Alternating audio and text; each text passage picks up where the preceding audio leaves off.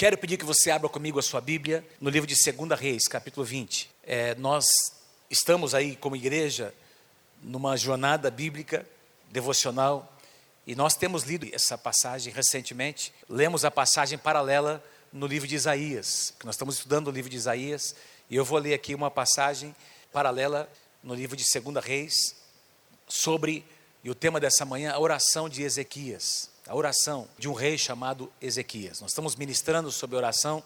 Semana passada o pastor Trajano compartilhou sobre o nosso relacionamento com Deus, como o nosso coração precisa depender dele, não é? O nosso relacionamento de oração, de adoração, a nossa iniciativa de buscar o Senhor, de estar na presença do Senhor.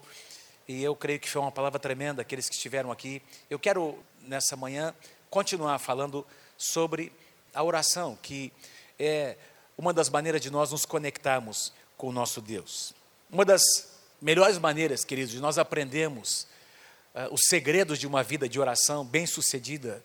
Quem quer ter uma vida de oração bem-sucedida? Amém? Quem quer experimentar na sua vida uma vida de oração bem-sucedida? Um dos segredos da gente observar, da gente ter, encontrar, ter esses segredos disponíveis para nós é ver o que outros fizeram é estudar os personagens bíblicos que oraram, que foram bem-sucedidos na sua oração. Como eles oraram, qual era o contexto onde eles estavam orando, por que eles oraram, como Deus respondeu, quais foram as bases para eles orarem, que tipo de oração, intercessão ou súplica, enfim, tudo isso a gente aprende quando a gente estuda homens e mulheres de oração na Bíblia. Na reunião passada de liderança eu compartilhei sobre uma mulher chamada Ana, uma mulher de oração, uma mulher de intercessão, que entendeu o tempo em que ela vivia. Sua oração gerou um grande profeta do Senhor, o profeta Samuel. Ela participou do mover de Deus na sua geração. Por causa da oração de uma mulher, Deus abençoou gerações, eh, gerando um profeta de uma mulher que era estéril. Então ela orou, a sua oração foi uma oração com propósito. Nós temos exemplos de, de homens e mulheres, Esther, Daniel, Elias, tantos outros, Moisés, é, no Antigo Testamento, gente que orou, que intercedeu, que clamou, amados, e as suas orações foram respondidas. E a gente aprende, no Novo Testamento temos as orações apostólicas, e elas nos ensinam. A vida que nós temos, ela reserva surpresas, é ou não é verdade? A vida reserva surpresas. Às vezes está indo tudo bem, tudo normal, e de repente ventos começam a soprar, de repente vem uma tempestade, de repente vem uma notícia, de repente, coisas inesperadas acontecem que geram aquele sentimento, aquela sensação de que nós não temos o controle, nós não temos mesmo, a nossa vida está no controle de Deus, Deus tem a nossa vida nas Suas mãos, nós não podemos acrescentar um só dia. A Bíblia diz que a nossa vida é como um sopro, como uma neblina que passa, como uma erva do campo que cresce e logo já deixa de existir. Nós não temos o controle do que vai acontecer no dia de amanhã, daqui a uma semana, daqui a um ano. Ezequias é o exemplo de um rei, de um homem que experimentou isso na sua vida. De repente as coisas mudaram. De repente ele entrou numa estação diferente na sua vida, uma estação difícil. Estações difíceis estão reservadas. Basta você estar vivo. Então a gente passa nessa vida por tempos de abundância e a gente passa por tempos de escassez. A gente passa por tempos de paz e a gente passa por tempos de guerra, espiritualmente falando. A gente passa por tempos em que nós temos saúde, parece que tudo vai bem, e nós passamos por tempos que temos que enfrentar enfermidades. Se não for em nós, em alguém bem próximo da nossa família, nós passamos por tempos, queridos, em que parece que Deus está tão perto, mas mesmo sendo crente no Senhor Jesus, há tempos em que parece que Deus está tão longe. Verdade ou não é? Parece que às vezes as nossas orações, a gente já sente a presença de Deus, sente uma resposta, alguma coisa que vem, Deus prepara alguém, uma passagem bíblica, e isso vem como um alento para o nosso coração, traz paz para o nosso coração, mas parece que tem dias, tem tempos que, que a nossa oração não passa do teto. A gente ouve uma mensagem, a gente conversa com um líder, com um pastor, e a gente não obtém respostas, pelo menos aquelas que a gente queria ouvir. Mas nós cantamos nessa manhã, mais ou menos o pastor Marcelo nos dirigiu em oração, uma das canções, dizendo que o choro dura uma noite, mas a alegria do Senhor vem pela manhã. Amém? Nós experimentamos noite, sim, nas nossas vidas, mas para toda noite tem uma nova manhã que se apresenta diante de nós. É promessa da palavra do Senhor. E esses tempos difíceis que Ezequias passou, eu vou mostrar para vocês, eles nos levam há duas coisas. Nós podemos ter duas reações. Ou nós vamos nos amargurar com Deus e com as pessoas ao nosso redor, ou nós vamos, ou essas situações vão nos levar a uma dependência de Deus. E esses momentos vão se tornar um testemunho que vai abençoar muitas vidas depois. Todo mundo aqui é provado. Se eu desse o microfone aqui, todo mundo poderia dizer de momentos difíceis, estações complicadas na sua vida, mas que hoje se tornaram um testemunho na tua boca. Você tem usado, falado disso como um testemunho, porque Deus usou daquilo para te levar para mais perto dele.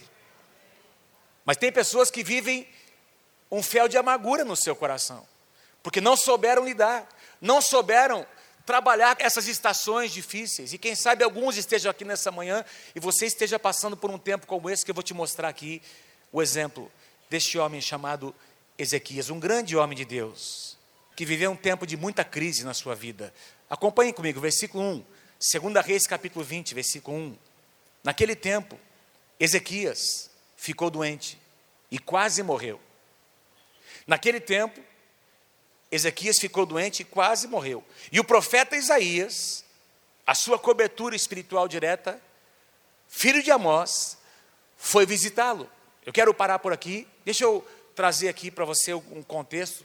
Quem foi Ezequias? Ezequias, nessa época já o povo de Deus já tinha separação entre as tribos do norte e as tribos do sul. O norte chamava-se Israel, ao sul estava a tribo de Judá, no norte, os assírios, que era o império que estava dominando já naquela época, os, os assírios já haviam dominado Israel, dispersado o povo de Deus, destruído as cidades do norte. Muitos israelitas já haviam morrido, os que sobraram, tinha lá um remanescente, muitos deles se misturaram com outros povos, se tornaram idólatras. Tinha lá um pequeno remanescente de israelitas vivendo no norte, cuja capital era Samaria. Aqui no sul, Jerusalém, os judeus estão aqui Ezequias, ele assume o reino. Seu pai chamava-se Acás. Chamava-se Acás. Com 11 anos de idade, o seu pai, Acás, que era um homem mau perante o Senhor, tudo que a Bíblia fala sobre Acás são coisas ruins. Um homem que trouxe idolatria para o povo de Deus. Ele trouxe os deuses dos assírios para fazer uma aliança com o rei da Síria. Ele trouxe os próprios deuses dos assírios e colocou dentro do templo em Jerusalém.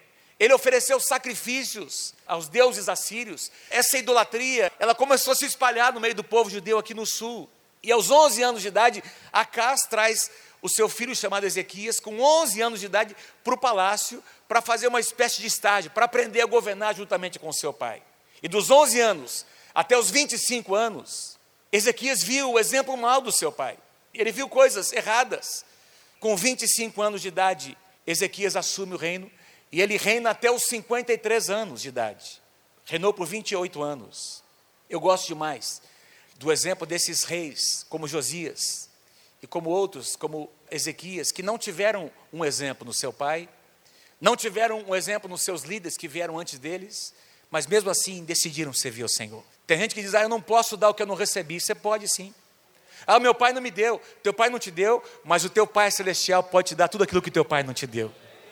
Ezequias não tinha um exemplo na sua casa, tudo que ele tinha como exemplo eram coisas negativas, mas ele assume, quando ele assume o reino, os seus primeiros atos, queridos, já o seu primeiro ato foi entrar no templo, se arrepender dos pecados que nem ele tinha praticado, dos pecados do seu pai, dos seus antepassados, e ele agora traz o povo a um lugar de arrependimento, ele começa a limpar a casa do Senhor, ele começa a remover aqueles ídolos, para vocês terem uma ideia, dentro do templo não eram só os ídolos, dos assírios, tinha lá também aquela serpente de bronze. Lembra que Moisés mandou fazer no deserto? Quando veio um julgamento de Deus, não tenho tempo para falar sobre isso, o povo havia pecado e Deus manda, Deus julga o seu povo, ele envia serpentes. E muitos israelitas, na época do deserto, lá nos 40 anos de peregrinação, foram mortos com essas picadas dessas serpentes. Moisés ora, Moisés intercede pelo povo, e Deus então manda que ele levante uma serpente de bronze, um sinal. Bronze fala de julgamento, o pecado estava sendo julgado naquela hora,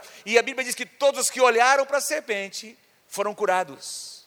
Uma simbologia, tem toda uma simbologia aqui apontando para a cruz de Cristo, lugar de julgamento de pecado, porque o bronze fala de julgamento. Não é sobre isso que eu quero falar hoje, mas essa serpente de bronze estava dentro do templo. E os homens chamavam essa serpente de Neustan. Aquela serpente, aquela figura que tinha servido como um símbolo de cura, de libertação, agora estava sendo adorada pelo povo de Deus. Eles se curvavam perante essa imagem, juntamente com as imagens dos deuses assírios, idolatria no meio do povo de Deus. E a Bíblia diz que Ezequias foi limpando o templo, removeu essas imagens. Ele trouxe o povo ao arrependimento, restaurou o sacerdócio no templo. Mais do que isso, ele não fez o que alguns reis fizeram, ele também restaurou o que Davi tinha feito. O tabernáculo de Davi trouxe os músicos para a casa do Senhor. Naquele lugar onde havia só sacrifícios, Ezequias trouxe adoração, louvou adoração, intercessão, quebrantamento. O povo começou a se quebrantar diante do Senhor. A festa da Páscoa que não havia, que já não era mais praticada, celebrada por anos a fio, queridos. Ezequias institui, Ezequias convoca o povo. A Páscoa sempre foi a principal festa dos hebreus. A Páscoa aponta para a morte do Senhor Jesus. Ezequias convoca, Ezequias celebra a Páscoa, celebra alguns dias depois a festa dos pães asmos, que era uma festa no Antigo Testamento, celebrada alguns dias depois da Páscoa. Diz que foi algo tão impressionante, o povo todo veio, de todos os lugares, diz que foi algo, eram sete dias de festa, foi algo tão impressionante que o povo começou a pedir para o rei estender a festa. Então, ao invés de sete dias, o rei estabeleceu mais sete dias de festa e de celebração adoração, intercessão, quebrantamento. Diz que quando o povo voltou para suas casas, eles voltaram quebrando os ídolos, jogando fora a idolatria, avivamento no meio do povo de Deus. Quantos aqui querem avivamento, amados? Tem que haver limpeza na casa de Deus. Tem que haver limpeza no nosso coração. Ezequias foi um homem tremendo. Além disso, e esse foi o ponto, talvez, para você entender o contexto, porque quando a gente lê aqui no versículo 1, naquele tempo, esse tempo que Ezequias experimentou essa enfermidade, era, foi o melhor tempo da vida. Avivamento de, de Ezequias. Foram alguns anos que Deus deu a ele graça diante do povo, prosperidade. Eu vou mostrar para vocês o resultado disso. Vitória perante os seus inimigos, porque o, o seu pai, Acas, tinha feito um pacto com o rei dos assírios. Ele trouxe os deuses lá para o templo e ele decidiu servir o rei da Síria e pagar impostos. Mas o plano de Deus não era esse para com o seu povo. Ezequias ora a Deus e Deus diz: não, vocês não vão mais servir a esses povos pagãos. Eu vou trazer libertação para o povo.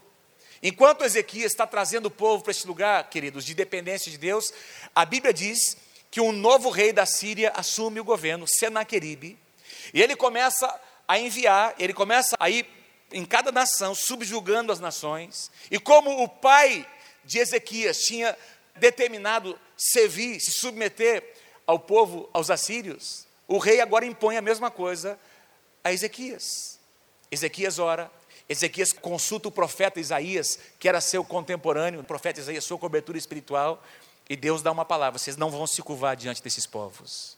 Aí teve represália. O rei Senaqueribe, o rei da Síria, manda os seus soldados rodearem a cidade de Jerusalém, eles sitiam a cidade, eles mandam pessoas falar na, na, língua dos hebreus, começar a zombar deles. Ó, olha o que nós temos feito com as outras nações. O Deus de vocês não vai livrar vocês.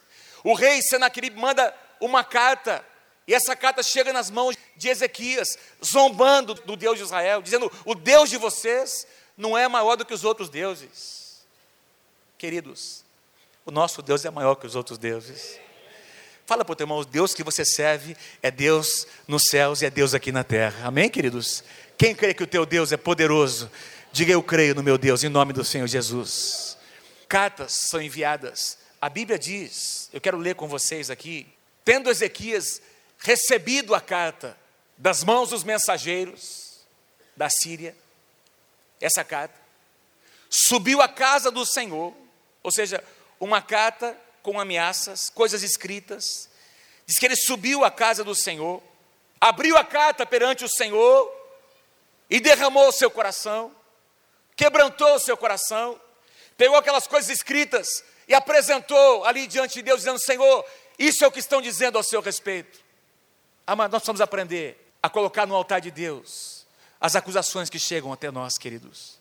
Nós precisamos aprender, queridos, a não lutar com as nossas forças. A Bíblia diz que as nossas lutas não são carnais.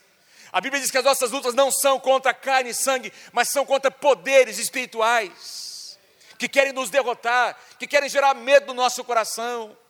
Ezequias se apresenta, Ezequias conversa com o profeta, derrama o seu coração, apresenta a carta diante de Deus. E aí Isaías vem trazendo a resposta de Deus. Sabe o que Deus disse? Eu não vou ler, não tenho tempo para ler, mas Isaías se apresenta ao rei dizendo: Assim diz o Senhor. Quem aqui gosta de ouvir a palavra de Deus? Quem aqui ama ouvir a palavra do Senhor? O profeta Isaías diz: Assim diz o Senhor. Esse povo tem se levantado com arrogância, tem se levantado para zombar do Deus de Israel, mas assim diz o Senhor, o próprio Deus dizendo: Eu porei um anzol no seu nariz e o meu freio na sua boca e eu farei com que este povo volte pelo caminho de onde veio. Queridos, sabe quantos mil soldados estavam ali rodeando Jerusalém? 180 mil soldados. Ezequias entra no templo, apresenta a carta, ora ao Senhor. A Bíblia diz que naquela noite em que Deus deu a palavra, naquela noite, um anjo de Deus visitou o arraial do inimigo e os 185 mil soldados foram mortos. O rei foge, o rei Senaqueribe foge com alguns dos seus súditos, chega na sua terra e vai lá conversar com o seu Deus. O que, é que aconteceu? Foi questionar os seus deuses sobre o que havia acontecido lá, como que o povo hebreu humilhou o seu povo daquela forma, enquanto ele está adorando o seu Deus e consultando os seus deuses, os seus filhos entram no templo e matam o seu pai. Mataram. O, o rei Senaqueribe foi morto pelos próprios filhos que conspiraram contra ele. Enfim, Deus deu grande vitória. O resultado é isso, olha, é que muitos traziam presentes a Jerusalém ao Senhor e coisas preciosíssimas a, a Ezequias, presentes, honra, rei de Judá, de modo que depois disto, ou seja, após essa grande vitória sobre os assírios, Ezequias foi enaltecido à vista de todas as nações. O nosso Deus é um Deus que quer nos dar honra. Quem crê, diga amém em nome de Jesus. Quem crê que Deus quer trazer honra sobre a tua vida? Diga, eu recebo essa palavra em nome do Senhor Jesus. Quem sabe alguns têm vivido um tempo de vergonha na sua vida, o tempo da honra vai chegar sobre você. Isaías 61 diz que no lugar da vossa vergonha, eu vou trazer sobre vocês, vou revestir vocês de dupla honra. O rei foi honrado porque ele orou, ele buscou a Deus, ele não lutou com as suas forças, mas eu quero só te. Por que, que eu citei tudo isso? Porque no meio desse quadro, desse ambiente de vitória, de prosperidade, de honra, de bênçãos, queridos, começa, de repente, aquilo que eu citei no início dessa mensagem, uma nova estação na vida deste homem. Naquele tempo em que essas vitórias estavam chegando, Ezequias ficou doente e quase morreu. A tradução atualizada diz que Ezequias foi acometido de uma enfermidade mortal. Um pouco mais à frente, ele descreve essa enfermidade como um tumor aberto. Talvez um câncer, um tumor incurável, tinha lá uma infecção, não tinha remédio, não tinha antibiótico como nós temos hoje, não tinha recursos como nós temos hoje, tinha uma ferida aberta, infecção, e aí, queridos, uma enfermidade mortal. Não diz aqui, por exemplo, que Ezequias tinha praticado algum tipo de pecado ou alguma imprudência, não, está tudo certinho. Um homem de Deus, temente a Deus, avivamento, e de repente as coisas mudam.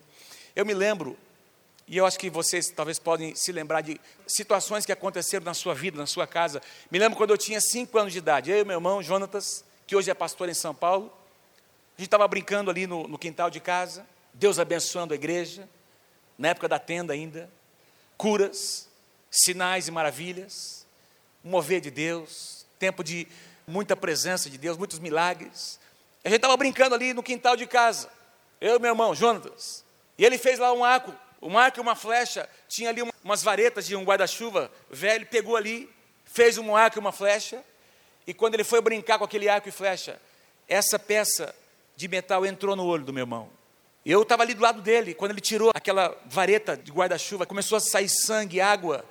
E eu me lembro da moça que trabalhava, uma senhora trabalhava em casa, meus pais estavam na igreja, atendendo a igreja, tinha um culto da tarde, não estavam nem em casa, estavam lá as crianças, uma senhora, ela pegou o Jonatas, o meu irmão no colo, meio que desesperada, sem saber o que fazer, e a gente atrás ali, reunimos os irmãos, lembro que ela foi na frente de casa, estava passando um irmão da igreja, e esse irmão, na hora, passando providência de Deus, pegou o Jonatas e levou para o hospital, daqui a pouco chega o meu pai, estava na tenda atendendo as pessoas, na época tinha uma lambreta, chega, recebe a notícia, vão para o hospital, e eu me lembro dessa cena, nós em casa, eu, o Samuel e a Velma no quarto, ajoelhados, orando, para que Deus pusesse as mãos no Jonatas. O resultado disso tudo foi que o meu irmão perdeu, não teve condições de restaurar aquele olho, teve que colocar uma prótese, teve um processo infeccioso que, se não removesse, iria afetar outra visão. Mas eu me lembro, mais do que o acidente, me lembro do que aconteceu na minha casa, na minha família. Me lembro dos meus pais chorando diante do Senhor. Me lembro dos meus pais derramando o coração. Meu pai dizendo que se ele pudesse, ele tiraria o olho dele para entregar para o meu irmão. Me lembro daquele momento de angústia, de clamores, de, de que tudo estava indo tão certinho, tão bem, Deus movendo, milagres, e um acontecimento, uma brincadeira de uma criança, muda completamente o cenário. E começa uma estação em que você se sente que você sente que não tem mais o controle. Dinheiro não compra, não resolve. Me lembro de um outro caso, lá em Curitiba, nós estávamos já no ministério, uma família, já contei esse caso aqui algumas vezes, e uma família que morava pertinho de nós lá sofreu um acidente. As duas crianças, uma delas, a, empregada, a moça que trabalhava, pegou essas crianças, ela levava, pegava o ônibus lá em Curitiba para levar onde a mãe trabalhava no finalzinho da tarde, e ela foi atropelada com a criança que estava no seu colo, a criança morreu, a que estava no seu colo morreu na hora. O menininho do lado, ao lado, que tinha os seus oito, nove anos, foi para o hospital, traumatismo craniano, e eu fui lá visitar. Esse menino veio a falecer também, e eu me lembro esse pai me pegando ali, em frente ao hospital, ali em Curitiba, me agarrando, pastor, faz alguma coisa, o que, que eu tenho que fazer? E eu orei com ele, eu impus as mãos, abençoei, entrei lá na UTI, orei com aquela criança, e ela, ela faleceu. Mas me lembro o estado que estava esse um acontecimento, um descuido, uma situação que assim fugiu do controle. Depois Deus visitou essa, essa casa, esse homem teve uma experiência com Deus, Deus deu a essa família mais dois filhos. São coisas, voltando ao caso da minha família, me lembro o que isso gerou, aquela atitude de levar os meus pais e nós, como lidar, como responder às crianças que perguntam: por que é que Deus permitiu isso acontecer? Porque criança pergunta: vocês não estão servindo a Deus? Vocês não estavam cuidando do povo de Deus? Como é que Deus permitiu isso acontecer na nossa casa? Criança faz perguntas assim, não é verdade, gente?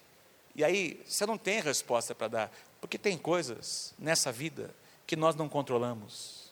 Tem coisas nessa vida que nós não podemos, nós não temos resposta. Algumas delas só na eternidade a presença de Deus vai preencher algumas situações, algumas perguntas, mas nós temos aqui nessa vida a presença de Deus. Nós temos aqui nessa vida a palavra de Deus que nos consola.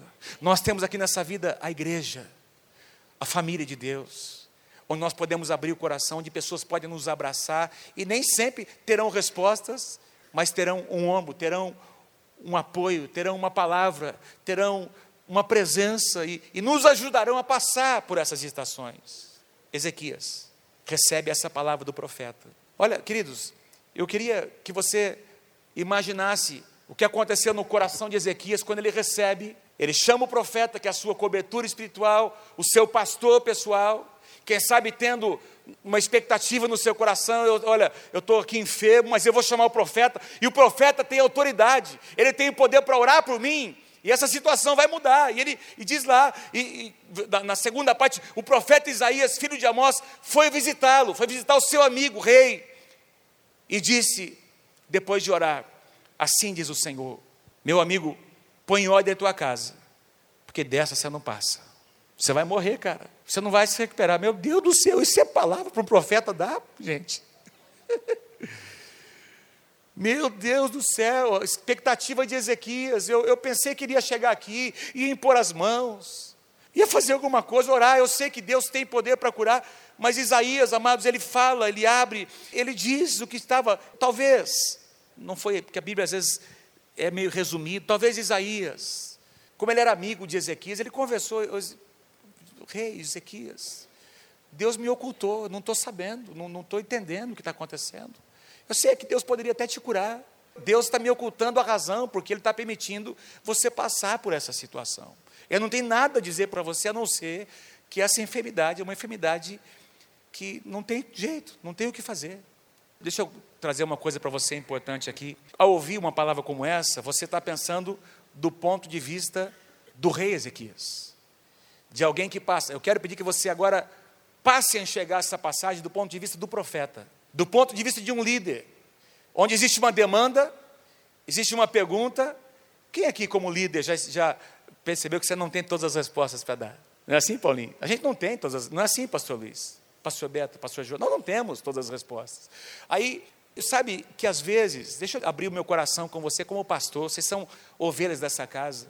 Nós vivemos numa época em que é difícil, muito difícil para um pastor e para um líder, às vezes dizer a verdade, a verdade para as pessoas. Porque as pessoas não querem ouvir a verdade. Nós vivemos numa época, queridos, em que as pessoas estão acostumadas a pagar pelo serviço que elas recebem. E tem muita gente, muita não, tem algumas pessoas dentro da igreja que encaram a igreja como mais um lugar de serviços. Eu vou para a igreja e eu pago o meu dízimo e eu exijo alguns serviços. Eu exijo ser bem tratado. Eu estou pagando, afinal de contas, esse pastor está lá recebendo o salário dele, esses outros, porque eu estou dando, eu estou pagando o meu dízimo. Vocês estão me olhando assim meio sério, mas é verdade. Estou falando para você do ponto de vista daqui, de quem está do lado de cá. Às vezes você tenta ajustar uma situação, tem lá uma situação com as crianças, isso é qualquer ministério. Lá na, no estacionamento ali, o cara está ali como voluntário, servindo, querendo fazer o melhor dele abrindo mão de um conforto de estar com a família dele, para servir, servir as pessoas. Às vezes, por tão um pouquinho, ele está lá cumprindo uma função, e tem gente que chega, trata mal, responde, não entende quando alguém está tentando dizer algo que, que aquela pessoa precisa ouvir.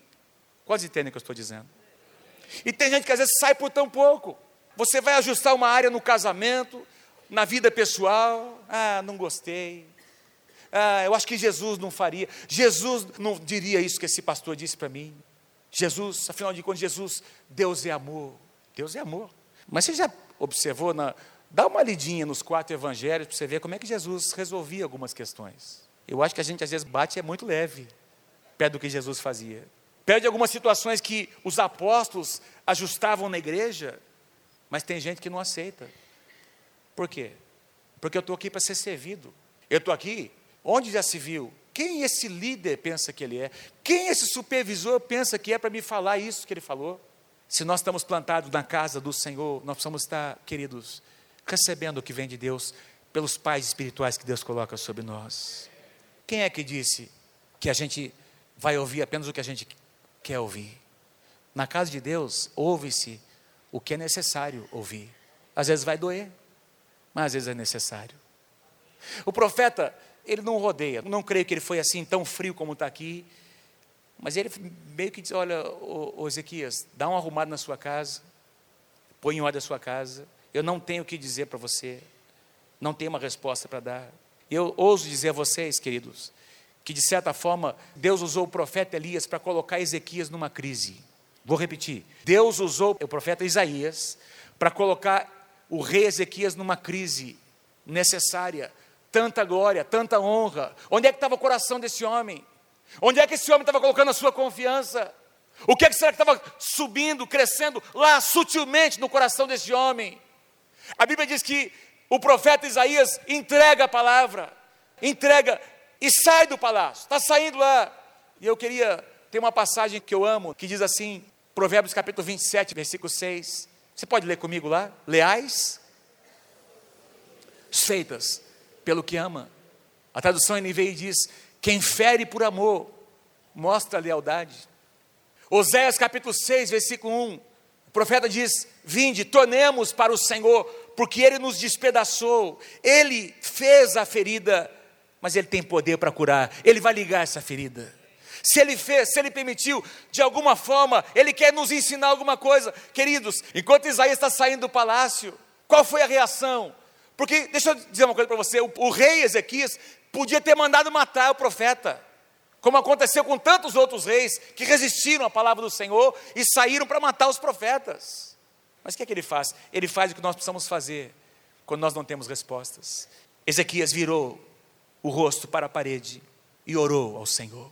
A palavra orar aqui tem, eu fui pesquisar, o verbo orar no Antigo Testamento, na língua hebraica, tem mais de 12 palavras que são traduzidas como orar. Essa palavrinha aqui, orar, é uma palavra diferente. Essa palavra significa suplicar, invocando Deus como juiz, invocando Deus como um juiz que é justo. Senhor, tu conheces, tu conheces a minha vida. Aliás, foi isso que Ezequias disse. Olha o versículo 3. Lembra-te, Senhor, na sua oração. Lembra-te, Senhor, como eu tenho te servido com fidelidade, com devoção sincera. Eu tenho feito, Senhor, o que tu aprovas. E Ezequias chorou amargamente. Atualizado diz que ele chorou muitíssimo. Tem uma outra tradução, Jerusalém, que diz: ele chorou abundantes lágrimas. Nessa época, Ezequias tinha 38 anos de idade, queridos. Um meninão, jovem. Ele ficou ali sozinho com Deus. O profeta saiu do palácio, está indo embora. Ele começa a derramar sua alma para o Senhor, diante de Deus. Deixa eu dizer uma coisa para você: todos nós que estamos aqui nesse salão, precisamos ter experiências assim, pessoais com Deus.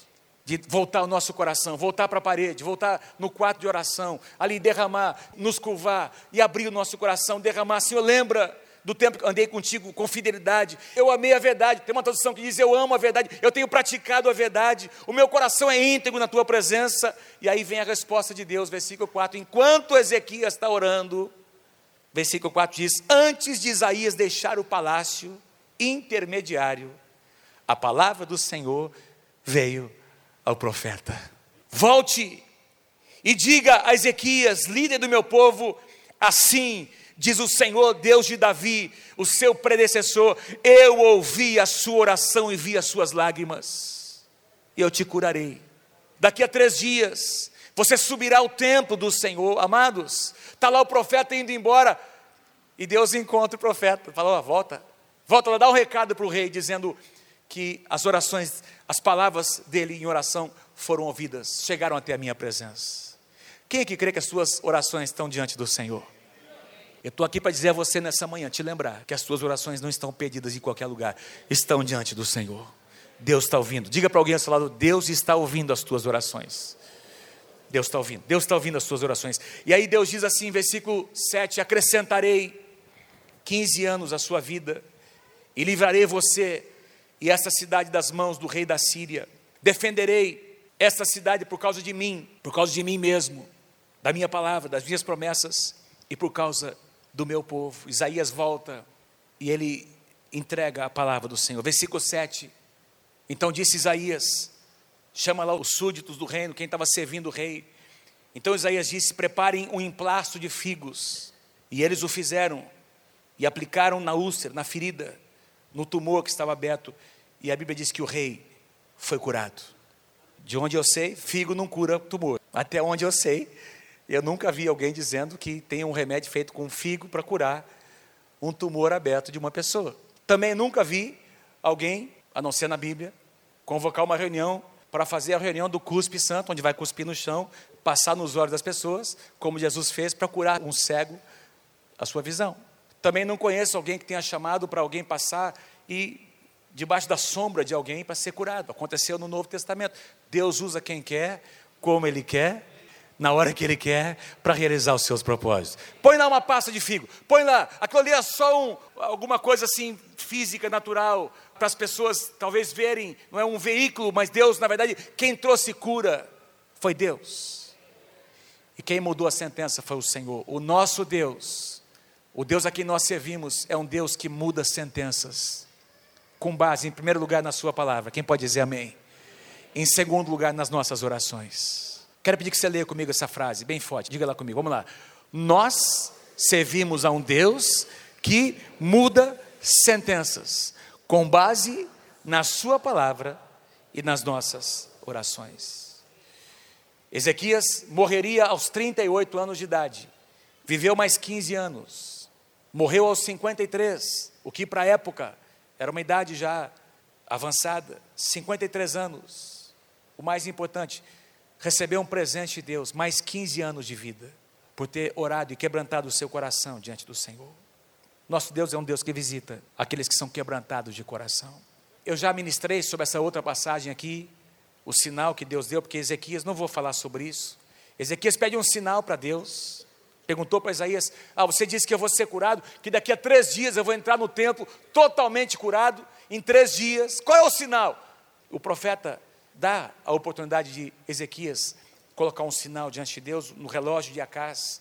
Era um relógio de sombra, tinha algumas marcações e a sombra de um determinado elemento projetava, o sol projetava uma sombra e isso representava um determinado horário, as horas do dia, um relógio que o seu pai Acás havia construído e Deus dá o privilégio por meio de Isaías, de Ezequias pediu um sinal. Diz que a sombra retrocedeu alguns graus, representando aproximadamente aí meia hora, 40 minutos no relógio. Tem toda uma questão, já preguei sobre isso, tem toda uma questão que já foi comprovado cientificamente, é, que existe uma defasagem de um dia, porque aqui foram 40 minutos, tem mais 23 horas e 20 minutos aproximadamente, e os cientistas creem que por meio de diversos estudos, essa lacuna de mais quase um dia todo aconteceu na época de Josué. Lembra que Josué estava lutando com aquele exército e ele pede, ele pede um sinal, e a Bíblia diz que o sol parou, não é o sol que parou. A terra deixou de girar em torno do sol. Então é toda uma, uma poderia num outro momento compartilhar isso com vocês, já compartilhei aqui, mas o mais importante é que Deus deu um sinal sobrenatural para aquele rei. O sol, a sombra retrocedeu e por causa dessa cura, no capítulo 38 de Isaías, Ezequias, ele compõe uma, uma canção, um cântico. E o rei Ezequias compõe uma canção, uma canção de agradecimento ao Senhor, dizendo: Senhor, tu me restauraste a saúde, tu me deixaste viver. Foi para o meu benefício que eu tanto sofri. Queridos, prestem atenção comigo aqui.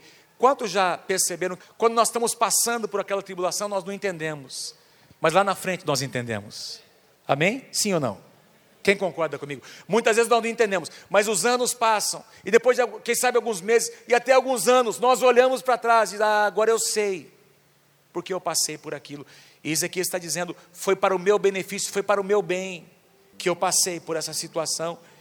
Em teu amor me guardaste da cova da destruição, lançaste para trás de ti todos os meus pecados todos os meus pecados. Versículo 18: Pois a sepultura não pode louvar-te, e a morte não pode cantar o teu louvor. Aqueles que descem a cova não podem esperar pela tua fidelidade. Os vivos, somente os vivos te louvam, como hoje eu estou fazendo. Os pais contam a tua fidelidade aos seus filhos. É o que eu vou fazer. Versículo 20: O Senhor me salvou. Cantaremos com instrumentos de corda todos os dias da nossa vida no templo do Senhor. Falaremos das suas maravilhas, falaremos dos seus milagres. Nós temos experimentado os seus milagres. Eu não tenho dúvida alguma, queridos, que Deus usa as circunstâncias para nos aproximar dele. Quem sabe alguns de vocês estejam aqui nessa manhã, vivendo um momento como esse, em que algumas coisas mudaram, mudaram a estação da tua vida, Alguns acontecimentos fugiram ao teu controle e você não tem conseguido lidar com essa situação. Quem sabe existe uma sentença natural. Quem sabe existe alguma coisa que você tem imaginado. Ao fim disso é aquilo. É uma semeadura, vai ter essa colheita. É natural que aconteça dessa forma. Mas estou aqui para dizer a você nessa manhã que nós servimos a um Deus que muda sentenças. Nós servimos a um Deus que ouve as nossas orações. Nós servimos a um Deus que tem um compromisso com a Sua palavra. Nós servimos a um Deus que tem prazer em cumprir as Suas promessas nas nossas vidas. Nós servimos a um Deus que tem prazer em fazer milagres. Nós servimos a um Deus que, mesmo quando não tem respostas, e quando até existe, quem sabe, uma perda irreparável, Ele promete que a presença dele vai preencher aquele vazio. Se alguém vive esse momento na sua vida, pode ser uma pessoa, duas ou três. Você disse: essa palavra foi para mim, pastor. Eu precisava ouvir isso. Deus te trouxe aqui para animar a tua fé nessa manhã e para te lembrar que você precisa voltar o seu coração para aquela parede. Ezequias voltou-se para a parede do seu palácio. Quem sabe ele se curvou naquele lugar, procurou um lugar sozinho ali era Ele Deus. Foi uma experiência, essa foi uma experiência que ele precisava passar. Amados, presta atenção, queridos. Isaías poderia ter chegado na primeira, no primeiro pedido de Ezequias. Isaías poderia ter dito assim: diz o Senhor, eu te concedo 15 anos mais. Mas não, amados, Deus permitiu que Ezequias tivesse a experiência de derramar o seu coração, de orar, de clamar, de suplicar a Deus como juiz. Essa era a experiência que Ezequias precisava ter com o Senhor. E Deus nos permite ter experiências assim. Eu posso ser muito abençoado pelas experiências que meus pais tiveram, mas eu quero ter as minhas. Os meus filhos podem receber uma herança que nós estamos deixando espiritual para eles, mas eles precisam experimentar o mover de Deus na vida deles, na geração deles, do jeito deles. Quantos entendem o que Deus está dizendo? Se foi para você essa palavra, vem aqui à frente. Aliás, quero pedir que todos nós nos coloquemos em pé. E se você sente que Deus te trouxe aqui para ouvir essa palavra, vem aqui, por favor, não precisa ajoelhar. Pode ficar em pé aqui na frente, por favor, em pé. E nós queremos orar por vocês. Nós queremos orar por vocês. Enquanto a gente canta essa canção, quero pedir que alguns pastores, líderes, supervisores se aproximem desses amados cada um receba um abraço. Não precisa ajoelhar, não. Se não quiser, não precisa ajoelhar. Pode ficar à vontade, Jaqueline. Aleluia, Senhor. Deus está aqui para confortar corações nessa manhã.